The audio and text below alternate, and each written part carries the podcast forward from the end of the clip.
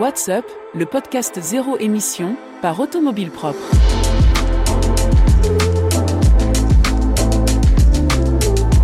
Le Porsche Macan électrique, un concentré d'innovation. La Porsche Taycan, quant à elle, fête son quatrième anniversaire en confirmant son succès commercial. Toyota défonce les prix de son unique modèle électrique. MG prolonge sa grosse remise sur la MG4. Faut-il craindre une chute des ventes de voitures électriques en Allemagne en 2024 Et enfin, la Chine qui met le turbo sur les batteries solides. Voilà pour les grands titres de l'actu sur la voiture électrique cette semaine. Mais ce n'est pas tout, nous retrouverons aussi deux interviews pour le prix d'une et l'essai de la semaine, celui d'un SUV qui cherche à faire de l'ombre chinoise au Tesla Model Y. Bienvenue dans le podcast Automobile Propre, épisode 102 du 3 février 2024. L'actu de la semaine.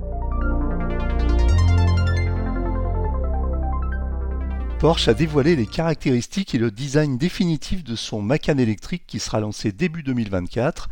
Je n'en avais pas parlé la semaine dernière car le podcast était déjà enregistré quand l'annonce de Porsche a été faite. Ce SUV sportif, basé sur la même plateforme que l'Audi Q6 e-tron, la future Audi euh, électrique, promet des performances de haut niveau avec jusqu'à 639 chevaux et 260 km/h de vitesse maximale. Il bénéficie aussi d'une autonomie généreuse de plus de 600 km selon le cycle WLTP grâce à une batterie de 100 kWh. Le Macan électrique se positionne comme un concurrent direct du Tesla Model Y. Alors on dit toujours ça puisque le Tesla Model Y est un peu la référence. Mais enfin, il faut savoir que si on veut avoir à peu près l'équivalent d'un Tesla Model Y avec un Macan en termes d'équipement et de performance, il faudra euh, juste mettre le double en prix. Le Macan électrique euh, devrait arriver euh, chez nous dans le courant de l'année 2024, probablement euh, avant l'été. Les tarifs vont de 86 439 euros pour le Porsche Macan 4 à 118 910 euros pour la version turbo. Des tarifs sans option évidemment, sachant que pour avoir une Porsche à peu près correctement équipée, il faut ajouter au moins 20 000 euros d'options, ce qui mettrait le Macan turbo à près de 140 000 euros, soit le double de prix d'un Tesla Model Y Performance. Même s'il est évident que les deux SUV ne jouent pas dans la même cour, on ne peut s'empêcher cependant de faire le parallèle, ce qui n'empêchera probablement pas le Macan d'être un best-seller de la marque. À propos de succès commercial, toujours chez Porsche, les ventes de la berline électrique Taycan ont atteint un record au quatrième trimestre 2023 avec 12 744 unités écoulées dans le monde, soit 31% de plus que euh, l'année précédente. Sur l'ensemble de l'année, le constructeur allemand a vendu plus de 40 000 Taycan, ce qui représente 12,7% de ses ventes totales. Le Taycan confirme son succès commercial malgré une concurrence accrue sur le segment des berlines électriques haut de gamme avec l'arrivée de la Lucidaire de la Mercedes EQS et puis aussi euh, dans une certaine mesure de la Tesla Model S Plaid. Puisque nous sommes dans les comparaisons, restons-y. Alors euh, Tesla ne communique plus les chiffres détaillés de ses ventes par modèle, notamment sur la modèle X et la modèle S, mais tous les observateurs s'accordent pour dire que la modèle S aujourd'hui se vend euh, aux alentours de 10 à 15 000 exemplaires par an. Le Taycan fait donc entre 3 et 4 fois mieux que la Tesla Model S. Toyota a surpris tout le monde en annonçant une baisse de prix spectaculaire pour son SUV électrique BZ4X, le modèle au nom imprononçable qui affiche une puissance de 204 chevaux et une autonomie de plus de 500 km, voit son tarif passer de 46 900 à 39 900 euros en version de base et de 58 000 à 43 900 euros en version haut de gamme. Et ce n'est pas tout, Toyota offre en plus une remise de 5 000 euros pour les commandes passées avant le 31 mars ce qui ramène le prix d'entrée à 34 900 euros seulement, une offre imbattable sur le marché des SUV électriques qui vise à compenser la perte de bonus écologiques pour les véhicules produits hors d'Europe, ce qui est le cas du, Toyota BZ4X, qui au passage gagnerait peut-être à changer de nom pour booster ses ventes, sait-on jamais. MG prolonge quant à lui la promotion de sa compacte MG4 qui bénéficie d'une remise de 7000 euros jusqu'au 23 février à nouveau. La MG4 qui propose une puissance de 170 à 204 chevaux selon la version et une autonomie de 350 ou 450 km voit ainsi son prix baisser de 28 990 à 21 990 euros en version standard et de 34 990 à 27 990 euros en version luxury. Une aubaine pour les amateurs de voitures électriques à petit prix qui peuvent profiter ainsi d'un modèle bien équipé et spacieux. La MG4 se positionne comme une rivale directe de la Renault Mégane E-Tech par exemple ou encore de la Volkswagen ID3. En Allemagne, le marché de la voiture électrique pourrait connaître un coup d'arrêt brutal en 2024 selon une étude du VDA, l'association allemande de l'industrie automobile. En cause la fin brutale depuis novembre 2023 des aides publiques à l'achat qui ont dopé les ventes ces dernières années, une suppression du bonus écologique qui avait déjà provoqué une baisse de plus de 50% des immatriculations de voitures électriques en décembre 2023. L'étude prévoit ainsi une chute importante des immatriculations de voitures électriques en 2024 qui pourrait passer de 524 000 ventes à 450 000 unités, soit une baisse de 14%. Les constructeurs allemands qui ont misé gros sur l'électrification de leur gamme risquent de subir de plein fouet ce retournement de tendance et de perdre des parts de marché face à leurs concurrents asiatiques ou américains.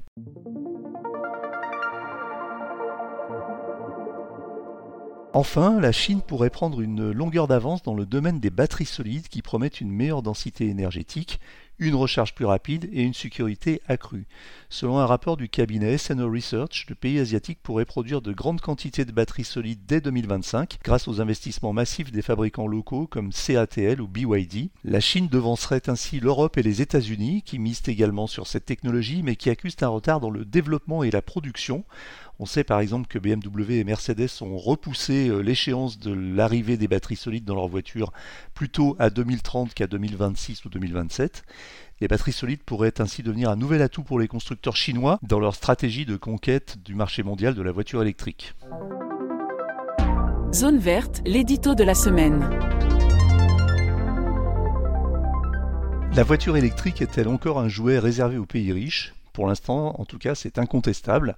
Si le marché de la voiture électrique continue son expansion, une petite mélodie persistante nous invite à élargir notre perspective au-delà des sentiers battus européens, chinois et nord-américains.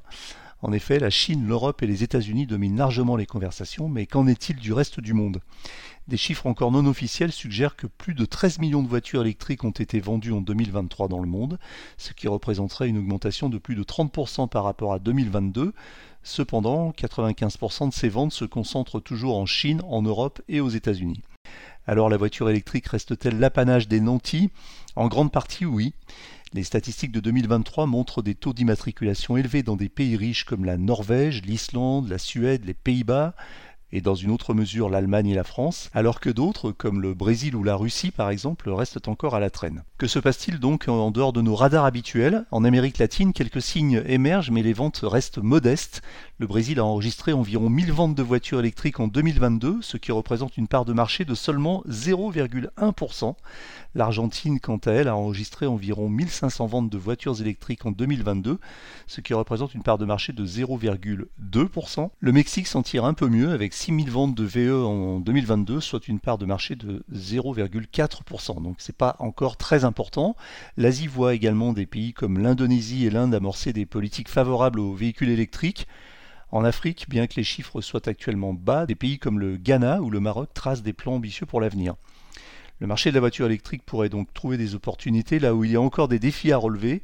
C'est peut-être le moment pour certains constructeurs de s'ouvrir à de nouveaux horizons. Cependant, cela dépendra également de l'engagement des politiques publiques et des populations, une équation toujours complexe à résoudre. L'interview de la semaine. Monta est une plateforme spécialisée dans la gestion de recharge de voitures électriques qui fournit un service en mode SaaS aux entreprises. Nous avions déjà interviewé son country manager France au printemps 2023, mais la start-up d'origine danoise a de nouveau une actualité importante puisqu'elle vient de boucler une levée de fonds de 80 millions d'euros. Nous en parlons avec Émile Josselin, son directeur marketing et communication France. Bonjour Émile Josselin. Bonjour Eric. Vous êtes directeur marketing et communication France de Monta, une plateforme spécialisée dans la gestion de la recharge de voitures électriques. Alors on connaît Monta, j'avais déjà interviewé l'un de vos prédécesseurs en mars dernier, mais pouvez-vous nous présenter de nouveau Monta en quelques mots? Bien sûr, avec plaisir. on va commencer d'abord par euh, ce qu'on fait. Donc nous, on est une euh, plateforme de gestion euh, de la recharge électrique pour tous les acteurs voilà, qui sont impliqués dans la euh, la recharge de bornes, pour les véhicules électriques. Euh, donc, ça fait un peu tous les bouts de la chaîne. Ça peut être des installateurs, ça peut être des fabricants de bornes de recharge, ça peut être des opérateurs de bornes de recharge, euh, des gestionnaires de flotte, mmh. des commerces, bref, tout, toute personne professionnelle qui opère ou gère ou manipule des bornes de recharge. Donc, ça, c'est l'aspect B2B de, voilà, de notre, notre entreprise. On a aussi un aspect pour les les individus, les consommateurs, avec une, mettant à disposition une technologie qui leur permet de se recharger dans plus de 650 000 points de charge en Europe, dont 60 000 en France, et également de gérer la borne de recharge qui, est, qui est à leur domicile et même de la mettre en, en public pour en tirer, euh, en, en, tirer un revenu. Pour bien comprendre, vous êtes une, euh, vous êtes une entreprise qui propose une solution logicielle. Hein. Vous n'êtes pas un opérateur de recharge au sens réseau de recharge. Voilà, alors nous, on touche pas à la borne, euh, entre guillemets. On est un logiciel voilà, qui est dans la borne et qui, évidemment, a un portail en ligne pour faire la gestion, de, la gestion des bornes. Alors, c'est une, solution en, en SaaS? Absolument. Alors vous indiquez que les, particuliers ou les entreprises qui possèdent des bornes de recharge peuvent, mettre à disposition sur l'application, euh, la mettre à disposition et gagner un revenu euh, annuel. Comment ça fonctionne exactement? Alors c'est assez simple. Euh, pour, par exemple, les, on va prendre le cas des entreprises d'abord, puisque c'est les, sont les plus nombreuses à utiliser cette fonctionnalité.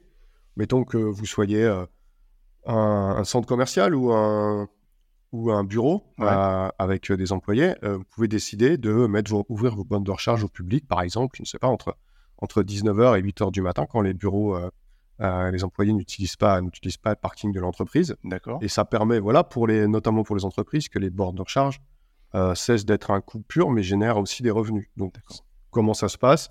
En fait, c'est très simple, il suffit d'activer ça sur le portail, en fonction des horaires qu'on souhaite, et ça atterrit sur le réseau de recharge en itinérance de Monta voilà, avec euh, parmi les 650 000 points de charge. C'est intéressant à la fois pour les entreprises, c'est aussi intéressant pour le, le secteur, le pays et l'intérêt général, puisque ça participe, si vous voulez, à l'extension euh, du réseau de recharge et à la manière de le compléter euh, un, peu, un peu partout en France. Et ça, ça, peut notamment être intéressant si, par exemple, vous avez un restaurant qui a trois points de charge dans une zone un peu rurale où il n'y a pas forcément d'offre de recharge. Donc ça mmh. étend la couverture du réseau, ça la densifie. D'accord. Donc en fait, e-, effectivement, vous avez, enfin en France, il y a un peu plus d'un million de, points de charge euh, disponibles entre guillemets, mais dont 90% sont privés en fait. Hein, c'est des entreprises, etc.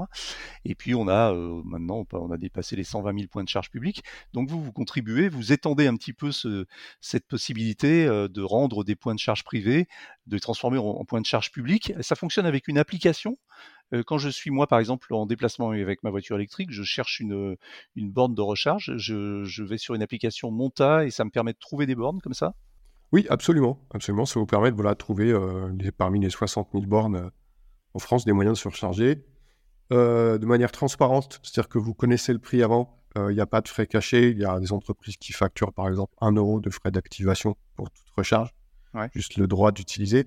Donc nous, c'est assez transparent. Il n'y a pas de frais cachés d'appliquer de notre part. Et euh, on, dévoile aussi parfois les, frais additionnels qu'il peut y avoir sur ces bornes, euh, comme parfois vous voyez une redevance, par exemple, euh, à la minute pour, pour certains, certains opérateurs de, de bornes de recharge. Donc vous êtes une plateforme logicielle en mode SaaS de, gestion de, recharge. Qui, sont vos clients Alors nos clients les plus importants, on a récemment signé un, un partenariat avec Siemens, euh, donc euh, l'industriel allemand, euh, pour à la fois la gestion de leur flotte de véhicules de, leur, de leurs salariés à travers toute l'Europe, et également pour être une solution, pour être la solution qu'ils proposent à leurs clients avec leur filiale Siemens Mobility. ça, c'est un très gros, très grosse marque de confiance de la part d'un acteur très important dans le secteur. On a aussi euh, des fournisseurs d'énergie comme Norlus, qui est le géant d'énergie euh, danois, euh, qui utilise notre solution pour proposer, voilà, assez, à, proposer de, de, la recharge électrique. Mmh. On a des clients type commerciaux, le plus emblématique, je pense, à l'aéroport de Copenhague, qui utilise notre solution pour gérer, gérer à la fois sa flotte de véhicules et à la fois l'offre de recharge électrique sur ses parkings. Euh, et puis on a des fabricants, on a des fabricants de bornes comme euh, ChargeAmps avec qui on a des partenariats donc pour qui euh, pour leur permettre d'installer le logiciel sur les bornes qu'ils proposent, proposent à leurs clients. Vous êtes une entreprise danoise hein, d'origine. Absolument. Voilà, on a été créé à Copenhague il y a à peine trois ans. et donc c'est là que toute l'aventure, l'aventure a commencé. à peine trois ans, on est passé de, voilà, de 5 employés à, à aujourd'hui plus de 200. Vous êtes combien en France? Alors aujourd'hui, l'équipe France, euh, c'est une dizaine de personnes entre les commerciaux, euh, les gens qui s'occupent euh, du service client, les gens qui s'occupent d'accompagner les clients dans leur croissance. Et voilà. Et puis au-delà, c'est tout un tas de personnes au siège à Copenhague, qui travaille sur le déploiement de fonctionnalités voilà, de recharge en France. Alors la grosse actualité de Monta, c'est cette levée de fonds. Hein. Vous venez de lever 80 millions d'euros. Alors pour répondre à votre question, oui, c'est une, une, levée de fonds qui a été menée par l'entreprise dans son ensemble. donc partie voilà, du, du siège à Copenhague avec plusieurs investisseurs. Le premier, celui qui est investisseur qui a mené la levée de fonds, c'est Energize Venture, donc un investisseur euh, basé, euh, basé aux États-Unis en partenariat avec euh, le fonds d'import-export soutenu par l'État danois, donc ce qui est une belle reconnaissance aussi de, du succès de l'entreprise sur voilà à, la maison, à domicile, si j'ose dire. évidemment, ces fonds vont être utilisés aussi pour le développement de l'entreprise à la fois dans les pays, dans les pays et pour développer des fonctionnalités. Donc très concrètement, vous voyez, en France, ça va, ça nous ça va nous permettre voilà, de, multiplier euh, significativement euh, euh, notre revenu par, voilà, par, par 4, je crois, de tripler le nombre de points de charge qu'on a en supervision et aussi de doubler nos effectifs en France. Et l'entreprise elle-même doublera, voilà, doublera ses effectifs au, au global. Vous avez combien de points de charge en supervision en France ou en, gestion, on va dire?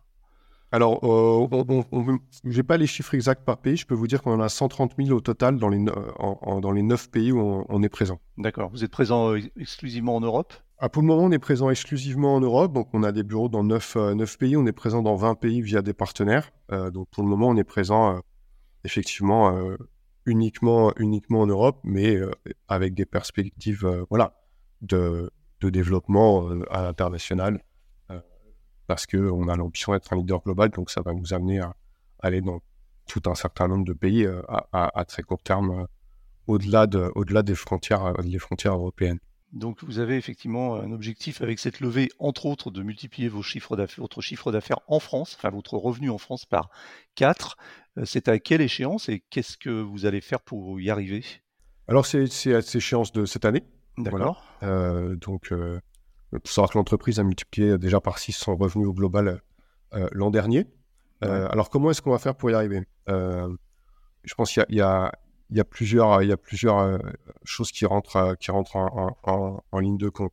D'abord, on va développer les équipes sur le terrain, notamment les équipes commerciales, notamment les équipes de service client, notamment les équipes pour accompagner aussi les clients dans leur croissance, parce que c'est c'est comme ça que c'est comme ça qu'on se développe. Le, le, métier de la recharge électrique, c'est beaucoup contact humain, c'est beaucoup de contact terrain aussi parce que c'est finalement c'est un équipement, euh, c'est un équipement matériel qui est installé, euh, qui est installé euh, quelque part. ça va être aussi favoriser la croissance de nos clients actuels, c'est-à-dire les aider à, à dépasser les objectifs qu'on s'est fixés ensemble et puis, et puis en trouver de nouveaux. Voilà, pour, voilà, par exemple, un opérateur passer de 200 à 400 points de charge en supervision cette année. ce qui va nous aider aussi là-dedans, c'est c'est les développements d'entreprises en général. Euh, c'est-à-dire que Monta va utiliser euh, une partie de ses fonds pour en recherche et développement. On est une boîte d'ingénieurs, on a deux tiers d'ingénieurs, donc on va développer de nouvelles fonctionnalités, on va solidifier notre offre pour les gestionnaires de flotte et on va aussi développer une offre pour ce qui est un peu un angle mort du secteur pour le moment, qui est la gestion des flottes de, de poids lourds, voilà, le transport terrestre. Euh, qui a des objectifs très ambitieux au niveau européen. Je crois qu'en 2040, on va être à 90% de nouveaux euh, poids lourds commercialisés qui sont zéro émission. Mmh. Euh, et donc, on va développer voilà, cette offre pour, pour l'industrie des poids lourds. Et donc, ça aussi, ça va aider les fonctionnalités qu'on développe, qui sont déjà très nombreuses, à, comment dire, à, à, développer l'entreprise. Par exemple, on va, on va probablement on va, on va, déployer en France bientôt une solution de recharge à l'énergie solaire. C'est-à-dire, vous partez directement de votre panneau solaire, branchez la bande dessus et vous pouvez recharger votre voiture, euh, votre voiture euh, soit une voiture particulière ou une voiture de flotte d'entreprise. Vous, avez, vous faites votre propre petit réseau de distribution et de recharge électrique. Quand vous dites on va développer, c'est vous ou c'est euh, un projet plus large auquel vous allez collaborer? Alors c'est l'entreprise en elle-même qui va le développer, notamment voilà, via, via euh, via nos ingénieurs, euh, nos ingénieurs à Copenhague. Et après, les offres sont évidemment euh, modulées, adaptées en fonction des marchés, puisqu'il y a aussi parfois des réglementations différentes en fonction des pays. C'est votre première levée de fonds? Alors, c'est c'est la cinquième. voilà, qu'on a, ça porte, je crois, le total à 130 millions d'euros qui ont été levés. Les, deux premières étaient, ce qu'on appelle des levées de fonds d'amorçage, c'est-à-dire euh, où en gros, c'est vraiment pour démarrer l'entreprise, commencer à, créer la solution, qui était je crois autour de 5 millions d'euros. Après, on a fait des levées de fonds, ce qu'on appelle en série A, où là, on est sur des investissements un peu plus importants. Euh, donc la première était euh, avec des investisseurs européens autour de 15 millions d'euros. On, a eu, on en a eu une qu'on appelle série A+, c'est-à-dire qu'on a cet investisseur dont vous avez parlé, Energize Ventures, qui est venu nous voir pour lancer une nouvelle levée de fonds pour entrer au capital. Euh, voilà, on a levé 30 millions d'euros et puis voilà les 80 millions euh, derniers euh, levés grâce à cette levée de fonds là. Voilà, il y a, il y a un peu plus d'une semaine maintenant. J'ai une question d'un auditeur. Alors vous allez voir, c'est une question qui est un peu cash, mais je pense que c'est intéressant de, soulever la question et d'y répondre. Bonjour Jean-Christophe d'Arcachon, petite question à Émile Josselin. dans le monde de la voiture électrique, Monta est surtout connu pour son sondage qui a fait énormément de mal au monde de la voiture électrique avec un taux de personnes qui regrettaient d'être passées à la voiture électrique après l'augmentation des prix de l'électricité euh, d'environ 50%, j'ai plus exactement le chiffre. Est-ce que euh, vous regrettez pas un petit peu ce sondage? Parce que clairement, euh, nous on le voit au travers des diverses communautés qu'on interroge, les gens sont beaucoup plus satisfaits de la voiture électrique que ça. Donc voilà, ma question c'est de savoir, est-ce que vous regrettez d'avoir diffusé ce sondage? Merci. Alors, euh, Émile, je mets un petit peu de contexte à cette question. Euh, c'est euh, l'auteur de la question est Jean-Christophe Gignac, qui est le, créateur et l'animateur de la chaîne YouTube, la chaîne EV, qui est une très grosse chaîne YouTube sur la voiture électrique. Donc, il est très impliqué, il est très sensible aux questions autour de, la voiture électrique. Bien sûr, on, l'est tous. bon, d'abord, je vais rassurer Jean-Christophe. Heureusement pour nous et, nos, et voilà, c'est ce dont on parlait. Monta est connu dans l'industrie pour d'autres choses que, que, que cette étude. Bon je autant de pouvoir euh, continuer la discussion euh, euh, là-dessus. Je pense que la réponse est un peu dans la question de Jean-Christophe, d'une certaine manière. Est-ce qu'on regrette d'avoir rendu public une étude qui pousse le secteur à s'améliorer? Nous, on est des industriels, on est là pour aborder les choses telles qu'elles sont. alors, qu'est-ce qui fait du mal, comme dit Jean-Christophe, au véhicule, à l'industrie du véhicule électrique? Il y a plein de choses qui font du mal et qui feront du bien quand elles seront euh, euh, réglées. elles sont, nous, on est là pour qu'elles le soient. Euh, c'est l'absence de transparence sur les prix, c'est les frais cachés, c'est l'absence d'une législation européenne favorable à l'innovation, c'est la fiabilité de la recharge, aussi la fiabilité technologique de la recharge, et puis la, la réparabilité aussi, aussi des véhicules. Par ailleurs, cette étude, elle, elle comptait aussi un certain nombre d'analyses intéressantes euh, qu'on a publiées aussi euh, sur euh, l'envie des propriétaires de véhicules électriques d'avoir une solution de recharge en, milieu, en milieu touristique quand ils partaient en vacances, l'envie des employés de disposer d'une solution de recharge au bureau, même si elle était payante, fournie par l'entreprise. donc il y a tout un tas de choses très intéressantes qui poussent le secteur à s'améliorer. Nous, on est là pour pousser le secteur, pousser le secteur à s'améliorer et et, c'est pour ça que voilà, on est, on est, on est, on est très en faveur de, voilà, de, de toute chose qui permettrait l'adoption massive du véhicule électrique, puisqu'in fine, c'est le, c'est le consommateur qui va décider euh, si c'est un succès, et euh, c'est le consommateur qui va décider aussi si finalement on atteint les objectifs euh, les mmh. objectifs de décarbonation. C'est vrai que ça avait un peu surpris l'écosystème, puisque on sait aujourd'hui que d'autres et de nombreuses études montrent que les gens qui roulent en voiture électrique sont plutôt au-delà de 90% à dire qu'ils ne reviendront jamais en arrière. Donc ça avait un petit peu surpris. Puis on s'est dit, mais finalement, Montac est une entreprise qui œuvre dans ce secteur et qui est, euh, voilà, qui est connue, qui, commence à être connue et reconnue, se tire un peu une balle dans le pied avec ce. Donc on se, demandait quelle était la finalité, l'objectif de, ce, de cette étude. c'est apporter des éclairages, si vous voulez. Euh, se tirer une balle dans. Bon, si on peut parler de l'étude un peu en détail, c'est une étude qui a été faite par un institut de sondage qui s'appelle YouGov, qui, qui, est un géant absolu du secteur, qui est utilisé à la fois par euh, la presse et euh, les entreprises pour avoir, comment dire, des, des données et des, informations sur l'état, l'état des choses. donc voilà, se tirer une balle dans le pied, ce serait, ce serait effectivement pas prendre en considération les choses telles qu'elles sont, telles qu'on les voit. Donc, si vous voulez, nous, on a, nous, ce qu'on veut, c'est que le secteur réussisse. Et je pense que voilà, c'est un point commun aussi avec, avec la communauté de lecteurs que vous avez on, s'en fait, voilà, les avocats de, euh, de tout le potentiel euh, et de la nécessité de, du succès de, euh, du, véhicule, du véhicule électrique pour atteindre voilà, les, objectifs de, les objectifs de décarbonation. Donc en fait, il n'y avait pas d'intention malveillante, et plutôt au contraire un, souhait de, dire les choses afin qu'elles s'améliorent. Absolument. Hmm. Dans cette étude, il y a par exemple, quand on parlait de, on parle, puisqu'on parle de la recharge électrique, vous avez euh, près de 30% des gens qui vous disent que les, dans les six derniers mois, ils sont arrivés à un point de charge qui ne marchait pas, qui je pense est assez, euh, et, une même proportion à peu près semblable parmi, parmi votre communauté. Hmm. Vous avez près de 20% qui vous disent qu'ils n'ont pas euh, complété, pas réussi à compléter leur recharge électrique. Qu'est-ce que ça veut dire ça? Ça veut dire qu'il y a encore de grandes, de grandes étapes à franchir pour que la, la fiabilité de la recharge électrique s'aligne sur l'excellence industrielle de la recharge à la pompe. Hmm. Parce que si, vous, si on pose la question à, à, plein de gens, je pense pas que quelqu'un, six derniers mois, est arrivé à une pompe à essence, à appuyer sur le pistolet et l'essence n'est pas sortie. Vous voyez hmm. C'est quasiment du 100% en termes de, fiabilité, euh, fiabilité industrielle. Et c'est vers ça que le secteur doit tendre. Et voilà, ces chiffres-là aussi, ils sont autant d'invitations euh, pour les acteurs à, continuer d'améliorer les choses. Très bien, c'est clair. Euh, j'ai une dernière question pour vous, Émile. Est-ce que vous roulez vous-même en voiture électrique? Alors je, oui, chaque fois que chaque fois que je le peux, euh, moi je loue euh, je loue une voiture électrique effectivement pour euh, pour mes déplacements, notamment les déplacements longue distance. Donc je rencontre aussi voilà à la fois les satisfactions et, puis voilà les points les points d'amélioration aussi qu'on peut qu'on peut remarquer pour le secteur. Mais voilà comme comme vous comme comme comme tous vos lecteurs. Donc effectivement c'est c'est une position privilégiée que de pouvoir utiliser un véhicule électrique aujourd'hui. Très bien, merci beaucoup Émile Josselin. Je rappelle que vous êtes directeur marketing et communication France de Monta, une plateforme spécialisée dans la gestion de la recharge de voitures électriques. Merci beaucoup. Merci beaucoup Eric, merci à tous.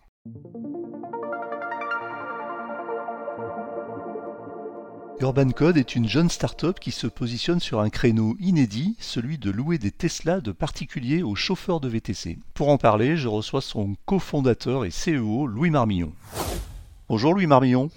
Bonjour Eric. Vous êtes cofondateur et CEO de Urban Code, une société qui loue des Tesla au VTC. Pouvez-vous nous expliquer ce qu'est Urban Code, sa mission, son activité, sa structure juridique, etc., etc., et le nombre de salariés, et puis les implantations éventuellement? Oui, alors Urban Code existe depuis 2019, euh, et en effet, nous sommes euh, loueurs de Tesla auprès de chauffeurs VTC. Euh, alors pour répondre à votre question, on est sur la structure de SAS, euh, et on est présent, alors essentiellement en Ile-de-France, mais également dans d'autres villes en France. Je pourrais vous expliquer, mais en gros, nos véhicules circulent combien? en France. Et on a 14, on est 14, 14 salariés. On, s'interroge un petit peu parce que quand on, quand on a découvert euh, cette, votre entreprise, voilà, c'est un peu original hein, ce que vous faites. alors vous allez nous expliquer en détail, mais quelle est la, la jeunesse du projet Urban Code et quelle est votre, votre activité, votre mission en fait? Alors, la jeunesse du projet, moi, à titre personnel, euh, ça fait plus de 20 ans que je suis dans le domaine de l'autopartage. Donc euh, voilà, j'ai fait toute ma vie professionnelle dans ce secteur-là. Et euh, Urban Code a cet ADN-là, puisque le principe d'Urban Code, c'est pas d'être uniquement, et j'allais dire simplement loueur de Tesla auprès de chauffeurs VTC, mais c'est avant tout de prendre en gestion des Tesla qui appartiennent à des privés, alors que ce soit des, particuliers ou des entreprises. Donc on, prend ces Tesla en gestion et on va les louer à des chauffeurs VTC. Donc on reste dans cette notion de euh, de, de, partage euh, de véhicules. Donc vous êtes euh, tiers de confiance, c'est une espèce de plateforme, une, espèce de plateforme où moi, par exemple, en tant que particulier et possesseur de Tesla, je peux m'inscrire, inscrire ma voiture et la mettre à disposition de, chauffeurs VTC pour qu'ils l'utilisent à des fins professionnelles. Complètement. Alors à ceci près qu'on n'est pas sur une location de courte durée comme d'autres plateformes le proposent, mais là vraiment on va prendre votre véhicule, votre Tesla en gestion sur une durée longue qui va être de 12, 24 ou 36 mois.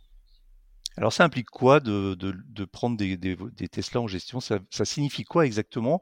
Euh, et, quel est le, bénéfice pour le propriétaire de la Tesla et puis pour le chauffeur de VTC aussi? Alors, ça implique que vous allez nous confier votre véhicule, donc sur une durée encore une fois de 12, 24 ou 36 mois. Nous, on va tout gérer de A à Z. La grande majorité de notre flotte sont des véhicules neufs qui sont commandés par des, par des privés euh, à des fins de mise, euh, de mise en gestion chez Urban Code. Donc on va jusqu'à chercher le véhicule directement euh, au Tesla Center au moment de la livraison, donc vous n'avez même pas besoin de vous, déplacer. On le prend à notre charge, on l'assure et on le met en location. Donc vous, en tant que propriétaire du véhicule, vous restez évidemment titulaire de la carte grise, hein, puisque vous en êtes, vous êtes propriétaire, et on va vous verser tous les mois un revenu fixe garanti. Et on prend tout à notre charge, c'est-à-dire les assurances, les pneumatiques qui sont à peu près les seules pièces d'usure sur une, sur une Tesla, euh, la gestion du véhicule en tant que tel, donc vous n'avez strictement rien à faire. Tous les mois, vous recevez votre, votre virement sur la durée du contrat. Ok, moi j'ai compris, j'ai une voiture, je la loue, ça me ça m'assure un revenu mensuel. Mais dans ce cas de figure, je ne peux pas du tout l'utiliser ou est-ce que je peux l'utiliser sur des créneaux qui sont définis? Non, vous n'allez pas du tout l'utiliser. Donc on est vraiment sur un produit. Alors on a, deux typologies de, partenaires. Euh, première typologie, des personnes qui avaient déjà une Tesla et qui la mettent en gestion chez nous. Alors, je vais prendre quelques exemples, mais typiquement, euh, là, on a une personne qui part pendant six mois, enfin pendant six pendant un an, pardon, euh, en faire le tour du monde euh, en famille et donc elle nous confie, cette personne-là nous confie sa, sa modèle 3 D'accord. Euh, pendant cette durée-là. Donc ça lui évite de, stationner un véhicule pour rien et ça lui fait des revenus euh, récurrents tous les mois. on a des personnes qui sont mutées, par exemple, à l'étranger, pareil, qui n'ont plus besoin de leur véhicule. ou des personnes qui veulent une nouvelle Tesla. Donc, typiquement, quand la, la Model 3 Highland, la nouvelle Model 3 est sortie, on a eu beaucoup de propositions de gestion d'anciennes, entre guillemets, Model 3 ou des personnes qui étaient sur le modèle 3 qui veulent passer sur le modèle Y. Enfin voilà, donc des personnes qui avaient déjà une Tesla qui veulent mettre ce véhicule en gestion plutôt que de revendre ce véhicule-là. Donc des personnes qui ont une conviction, c'est que euh, leur Tesla, malgré les kilomètres et malgré le temps qui passe, euh, décotera relativement peu, ce qui aujourd'hui est, constaté et confirmé. Alors les, propriétaires de, de, Tesla, on sait qu'une partie d'entre eux ont, ont financé leur voiture par un système de LOA ou de LLD. Est-ce que là, d'un point de vue juridique, ils ont la possibilité quand même de, la, de vous la sous-louer ou est-ce que c'est interdit par les organismes de financement? Alors sur de la LOA, c'est complètement faisable. En revanche, pas sur de la LLD, puisque sur la LLD, vous ne serez vous, en tant qu'utilisateur du véhicule, jamais propriétaire du véhicule. Et alors, quels sont les avantages pour les chauffeurs de VTC du coup? Alors pour les chauffeurs de VTC, le vrai avantage, c'est surtout d'arriver à accéder plus facilement à l'électrique. Hein. Le, but du jeu, l'ambition d'Urban Code, c'est de faire en sorte qu'il y ait un maximum de chauffeurs VTC qui puissent circuler en électrique. Euh, et Urban Code a cette possibilité d'avoir beaucoup plus de véhicules qu'un loueur classique ne pourrait, euh, ne pourrait en avoir sur des schémas de financement classiques. Donc l'idée, c'est d'aller beaucoup plus vite, beaucoup plus fort dans l'électrification des, euh, flottes de véhicules VTC. J'imagine que la sélection des, chauffeurs doit être aussi drastique que quand, vous, quand on a affaire à un organisme financier Vous avez des, normes pour ça, de façon à, sécuriser votre, le, placement de la voiture? Alors je dirais que les critères sont encore plus drastiques que sur un financement classique, pour une raison relativement simple, c'est que des privés nous confient un bien qui leur appartient, donc qui ne nous appartient pas, donc on doit faire particulièrement attention au bon suivi de ce bien. Donc évidemment, on a des critères de sélection des chauffeurs, euh, et on a également euh, beaucoup de critères et beaucoup d'outils, beaucoup de process de sécurisation de notre flotte. Euh, alors, sans dévoiler d'immenses secrets, ça fait partie des raisons, et il y en a énormément de raisons, mais ça fait partie des raisons pour lesquelles on est aujourd'hui mono-marque, on ne fait que des Tesla, notamment parce qu'on a une capacité aujourd'hui en termes de technologie de sécuriser énormément notre flotte en termes de vérification d'état du véhicule, de remontée de data, etc. etc. Et alors, vous avez parlé de propriétaires qui achètent des Tesla neuves et qui vous les confient. Alors là, euh, quel est l'intérêt? J'ai du mal à voir parce que, bon, imaginons qu'on achète une Tesla Model 3 en LOA, je sais pas, on va payer 800 euros par mois. Et, quel est l'intérêt de la, relouer derrière pour gagner finalement euh, pratiquement la même chose? Alors ça, c'est quelque chose qu'on n'avait pas forcément intuité quand on a lancé le, service. Mais en fait, on a euh, plus de 75% de notre flotte qui sont des véhicules neufs qui ont été achetés spécifiquement pour euh, être mis en gestion chez nous. Donc en fait, notre, notre partenaire, l'immense majorité de nos partenaires sont plus des investisseurs, euh, notamment des gens par exemple qui étaient dans l'immobilier et au lieu d'acheter un appartement, vont acheter X, Tesla. le principe, il est simple, c'est que ce sont des personnes qui n'ont pas eux-mêmes de financement, hein, c'est des, des, personnes qui avaient, le, qui avaient la trésorerie disponible.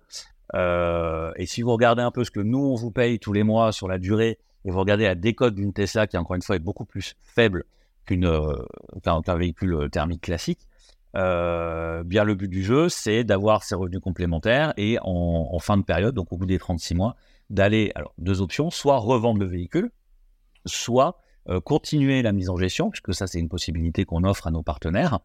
Et aujourd'hui, ce qu'on sait sur un véhicule électrique, en tout cas, ça fait partie des, ça fait partie des, des enjeux du véhicule électrique, et de se dire que finalement, une Tesla, vous changez même à 400, 500 000 km, vous changez la batterie, euh, passez-moi l'expression, mais elle repart pour un tour.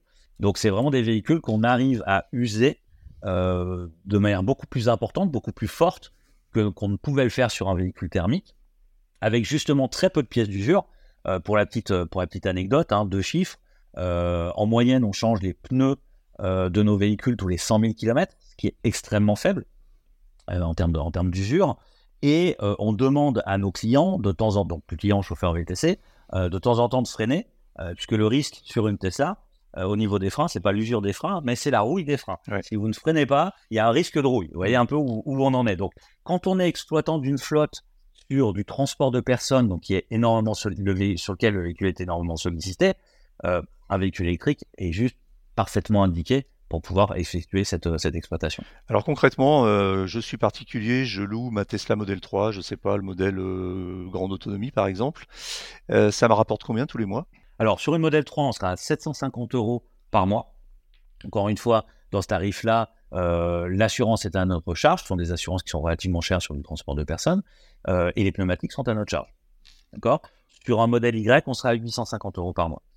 Il n'y aura pas de différence entre la typologie de modèle 3 et de modèle Y. Donc, que vous nous confiez une modèle euh, grande autonomie, performance ou propulsion, le tarif sera le même. Pour une raison simple, c'est qu'on n'aura pas de différence de tarification côté chauffeur. D'accord. Et d'où donc votre modèle économique, c'est de, gagner de l'argent en faisant de la marge sur la relocation aux, chauffeurs de VTC. Je vois que vous louez vos voitures, par exemple la Model 3 qu'on vient de mentionner, à 296 euros par semaine, ce qui fait en gros 1200 euh, euros par mois. Exactement, notre modèle économique, en fait, il est très simple. Euh, nous, on va payer un loyer à un propriétaire ou une propriétaire et euh, on ajoute l'assurance, l'entretien qui sont à notre charge. Et la différence avec le prix de location va être notre marge. Tout le sujet, ça va être d'arriver à monter en charge et euh, ce qu'on appelle scaler et, euh, et d'arriver à bien sécuriser l'ensemble de nos process de manière à ce que tout se passe bien de manière la plus automatisée possible. C'est pour ça qu'on a tout un volet de, de, de, développement de solutions en interne qui nous permettent de gérer beaucoup plus de véhicules euh, avec des outils euh, faits maison. Vous avez combien de voitures en location actuellement? Alors là, on a dépassé les 200 véhicules euh, au 1er janvier 2024.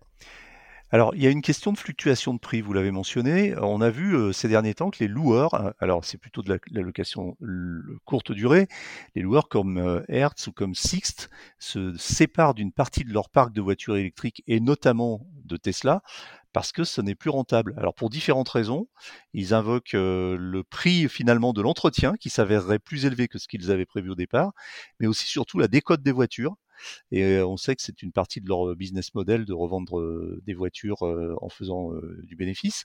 Donc, quel, comment vous situez-vous vous, par, rapport à ça? Est-ce que vous ne craignez pas de, de, de, de subir aussi ces, fluctuations et notamment ces baisses de prix à répétition des Tesla? Clairement, lorsqu'un privé met son véhicule en gestion chez nous et que c'est un véhicule qu'il a acheté spécifiquement euh, à des fins de mise en gestion chez nous, euh, il y a un pari derrière. Le pari, c'est, euh, mais comme tout loueur d'ailleurs, hein, le pari, c'est à combien je vendrai le véhicule en fin de, en fin de période. En fait, un loueur, quel qu'il soit, que ce soit longue durée, courte durée, peu importe, c'est à quel moment il a gagné de l'argent, enfin, pardon, c'est s'il a gagné de l'argent à la fin, au moment où il revend le véhicule. Avant, bon, bah voilà, on a un modèle économique qui, vaut ce qu'il vaut, mais voilà. Mm. Donc, clairement, il y a un sujet là-dessus.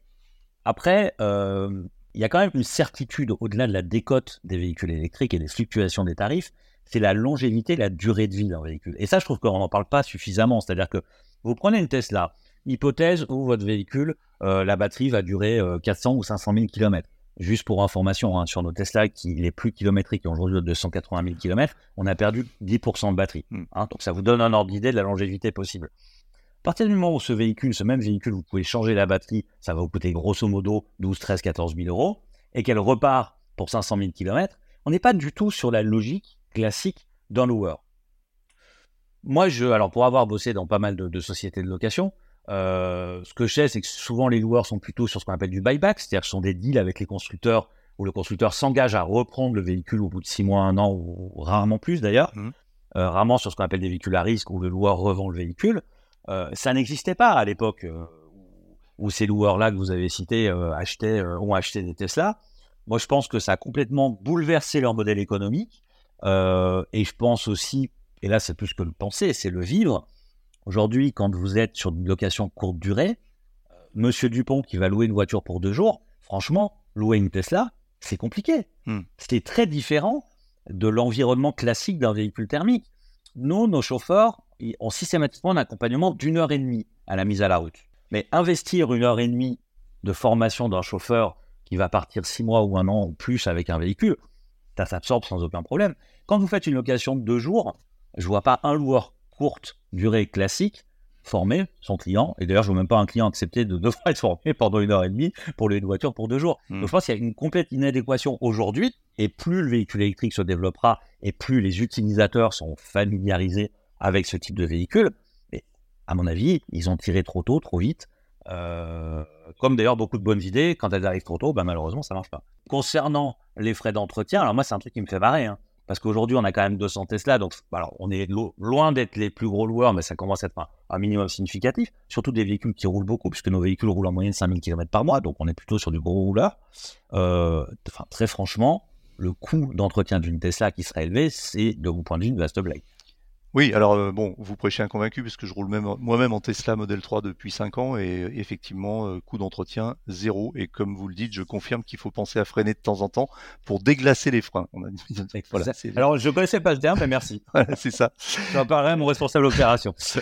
Alors, j'ai vu que vous étiez aussi, euh, un- en fait, un, un organisme financier parce que vous gérez de fonds, des fonds particuliers en dehors de cette histoire de Tesla. Alors non, attention, on n'est pas du tout un organisme financier. Euh, on a, on avait donc donc la, Caisse des dépôts et consignations nous a suivis et, un grand merci encore à, cette belle et, et auguste euh, maison euh, de nous avoir suivis sur le financement de nos premières Tesla. Euh, donc sous format obligataire, on a eu pas mal de propositions de proches, donc des personnes euh, euh, de cercles euh, soit proches de partenaires qui avaient mis des, véhicules en gestion chez nous, euh, soit voilà, euh, qui s'étaient proposés euh, de pouvoir également nous prêter de l'argent. Donc on a ouvert ce programme obligataire à des privés. Encore une fois, attention, ce n'est pas un produit commercial public, grand public, c'est quelque chose de très spécifique. Et d'ailleurs, on est très content puisque ce, programme-là, on l'a clôturé au 31-12 euh, 2023, puisque ce type de produit doit être limité en montant et en temps. Et on a quasi atteint la totalité de ce qu'on souhaitait euh, en termes de, de souscription. Euh, D'ailleurs, je peux le dire, on a atteint 2 millions, euh, 3 millions pardon, 230 000 euros sur les 3 millions 6 qui étaient ouverts. Voilà, qui nous a permis aussi d'augmenter notre flotte sur 2023. D'accord. Alors, puisqu'on est dans les chiffres, bon, je fais un calcul rapide, il vaut ce qu'il vaut, mais j'imagine que vous faites à peu près entre 2 millions et demi et 3 millions de, de chiffre d'affaires sur cette activité-là. Je ne sais pas si vous avez d'autres activités, mais euh, par an, c'est ça? Alors, en, en, en trend actuel, non, non, vous n'êtes pas loin, on est plutôt entre 3,5 et 4, mais euh, on est dans ces eaux-là, oui, tout à fait. Euh, comment vous pensez euh, faire progresser ce, ce volume d'affaires? Parce que c'est oh, à un moment vous êtes euh, relativement limité, non par le autant par l'offre, par le, le nombre de voitures disponibles, le nombre de chauffeurs VTC. Quels sont vos relais de croissance en fait Il y a, il y a- alors, on a eu déjà un très très gros relais de croissance. Euh, on a deux partenaires principaux aujourd'hui. Le premier partenaire, c'est la société Uber, euh, dont on est euh, partenaire depuis le mois de juin 2023 et qui nous a permis vraiment d'avoir une très belle croissance sur, sur 2023. Et ce partenaire, qui est essentiel pour nous, cherche à faire en sorte que les chauffeurs VTC roulent le plus possible en électrique, d'où le, le partenariat et d'où la complémentarité en termes de, en termes d'activité. Euh, ensuite, on a un deuxième partenaire. On est euh, partenaire du Tesla Owners Club France, qui est le, le seul club officiellement reconnu par, euh, par Tesla et qui est présent d'ailleurs Ouais. pas que en France. hein. dans, tous les, dans tous les pays, vous avez un Tesla Owners Club euh, et qui nous permet là d'avoir un relais de croissance côté cette fois-ci euh, partenaire fournisseur de, de véhicules. Ce sont deux partenaires clés, on en a d'autres, mais les deux principaux sont, sont ceux-là. Euh, pour répondre à votre question, il y a aussi, il y a, il y a clairement dans ce secteur d'activité euh, un, un sujet qui est euh, euh, aller chercher de la qualité ou de la quantité. hein. C'est vrai dans beaucoup d'activités, ça l'est particulièrement chez nous. Nous, on n'a pas forcément vocation en France à couvrir euh, la totalité, bien évidemment, des chauffeurs VTC. Aujourd'hui, il y a entre 40 et 45 000 chauffeurs VTC. Vous voyez qu'avec nos 200 Tesla, on en est très, très, très, très loin. On n'est pas non plus les seuls acteurs hein, dans ce secteur-là, mais euh, on n'a pas vocation à, dé- à dépasser les 1000 ou 1500 véhicules, Mhm. en tout cas en France. Donc, pour répondre à votre question, on avance de manière, j'allais dire, organisée, structurée, et là on est vraiment dans une logique de structuration à la fois des effectifs et, euh, et de nos process, de manière à ce que tout ça tourne le mieux possible et de manière la plus sécurisée possible. Euh, et l'objectif, ça va être d'être autour de 500, euh, 500 véhicules d'ici euh, fin 2024, puis de monter en charge au, fil de l'eau. Après, il y a d'autres marchés dans le VTC, c'est aussi l'intérêt, c'est que Uber a fait connaître et a, a, a évangélisé cette, cette pratique-là euh, du VTC euh, partout hein, dans le monde, en tout cas dans toutes les grandes villes. Euh, donc, il y a d'autres marchés sur lesquels on, on pourrait être amené à se, à se développer. Vous avez des concurrents qui font la même chose? On a des concurrents qui prennent en gestion des Tesla, hein, on en a parlé en, en, en début d'échange. mais qui vont louer, les louer sur des durées courtes et les louer au, grand public. On a des concurrents qui louent des Tesla aux chauffeurs VTC. En revanche, aujourd'hui, on est la seule structure qui prend en gestion des véhicules auprès de privés pour les louer à des chauffeurs VTC. Première spécificité. La deuxième spécificité, c'est qu'aujourd'hui, on est le seul loueur dédié aux chauffeurs VTC qui ne fait que de la Tesla. Et ça, c'est un choix délibéré. Ça a beaucoup d'impact euh, en termes de connaissance de la marque, de connaissance du produit, euh, de proposition de valeur pour les chauffeurs VTC. Le fait de se concentrer sur une marque, ça peut être considéré comme risqué, mais c'est aussi quelque chose qui nous permet euh, d'apporter notre expertise aux chauffeurs VTC qui en sont, qui en sont demandeurs. Vous avez des actionnaires ou vous, avez, vous envisagez de faire rentrer des, de faire un tour de table, une levée de fonds, ou est-ce que vous êtes déjà rentable et vous n'avez pas besoin?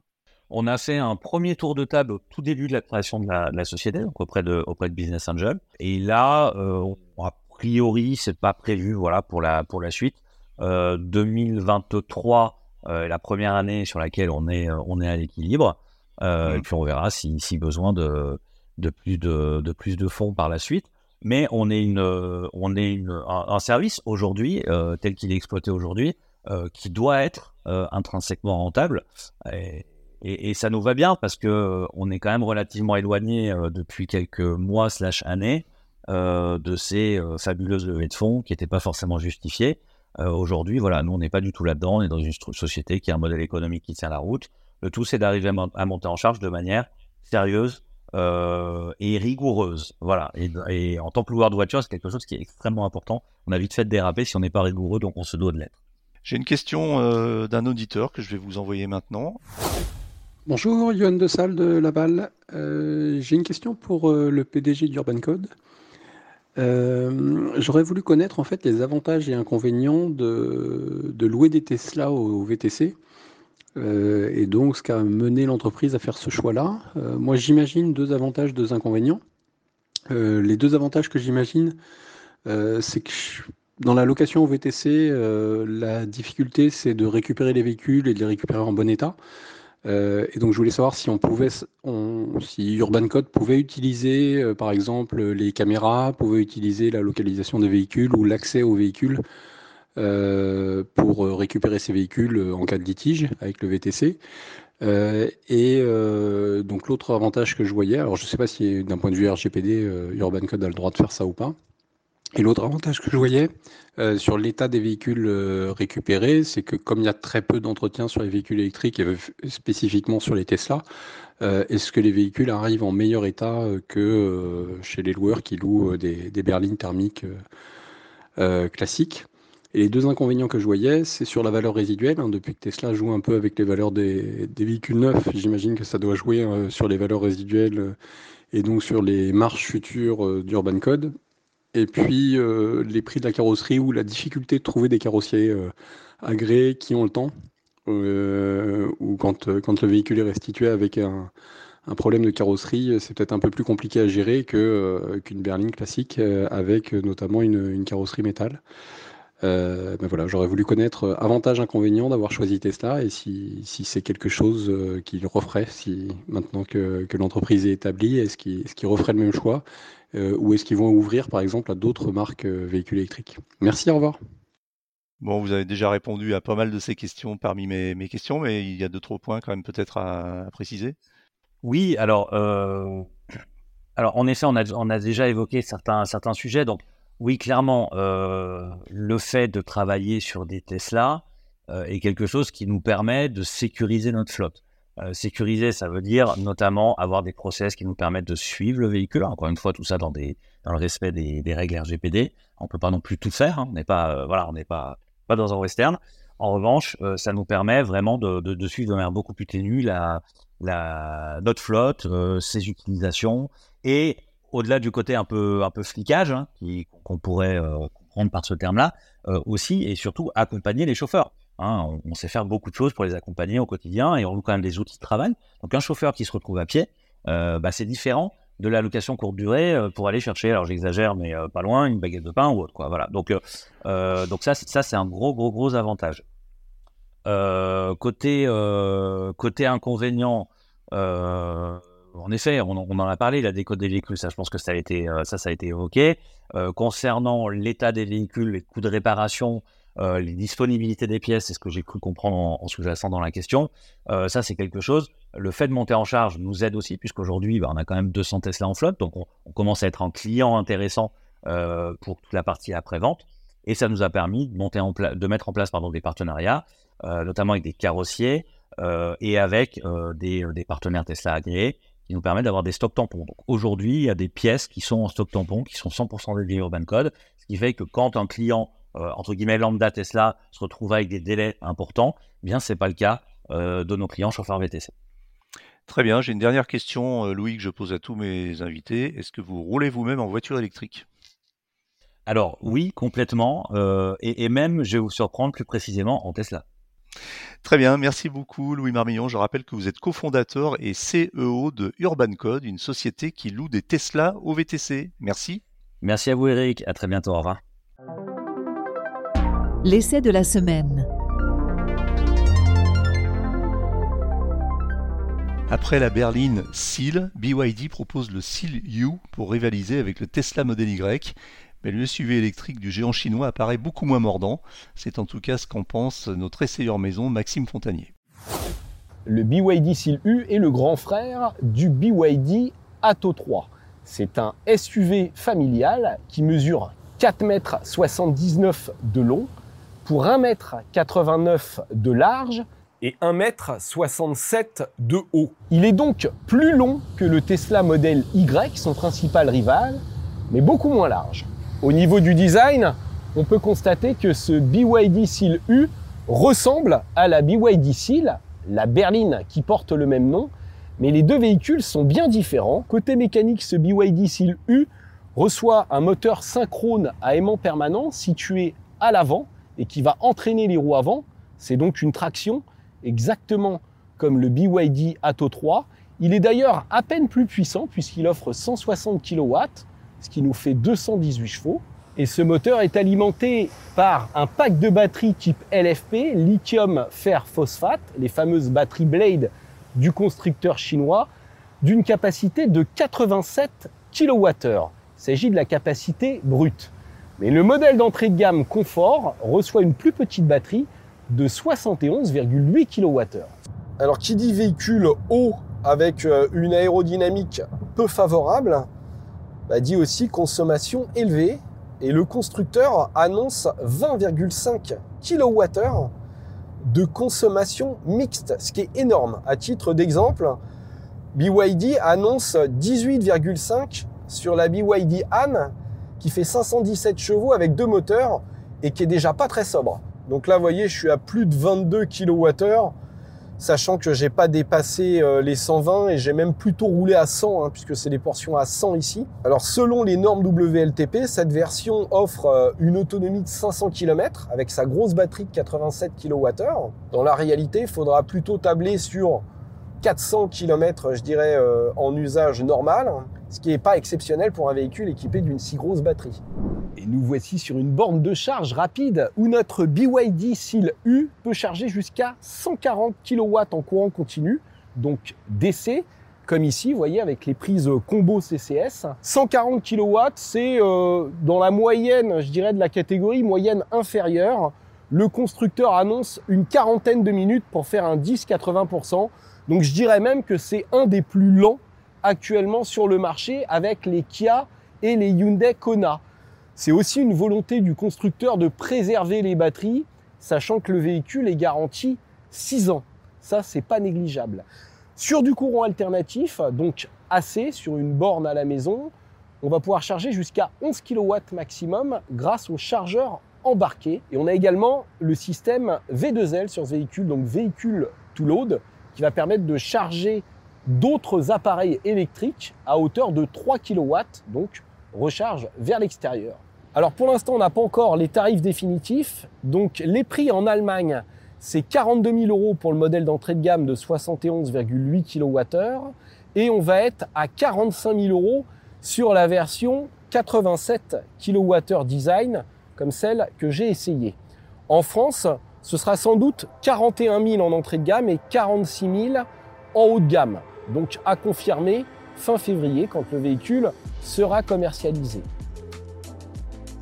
Voilà, c'est terminé pour aujourd'hui, mais l'actualité de la voiture électrique ne s'arrête jamais. Retrouvez-la heure par heure sur automobilepropre.com. Pensez bien à vous abonner via votre plateforme préférée afin de ne rater aucun épisode. Et n'oubliez pas de noter le podcast sur les plateformes, c'est le meilleur moyen de nous soutenir et de nous faire connaître. N'hésitez pas également à nous faire vos retours, remarques, questions, suggestions à l'adresse podcast.automobilepropre.com. Quant à nous, nous vous disons à la semaine prochaine pour un nouveau numéro du podcast. Salut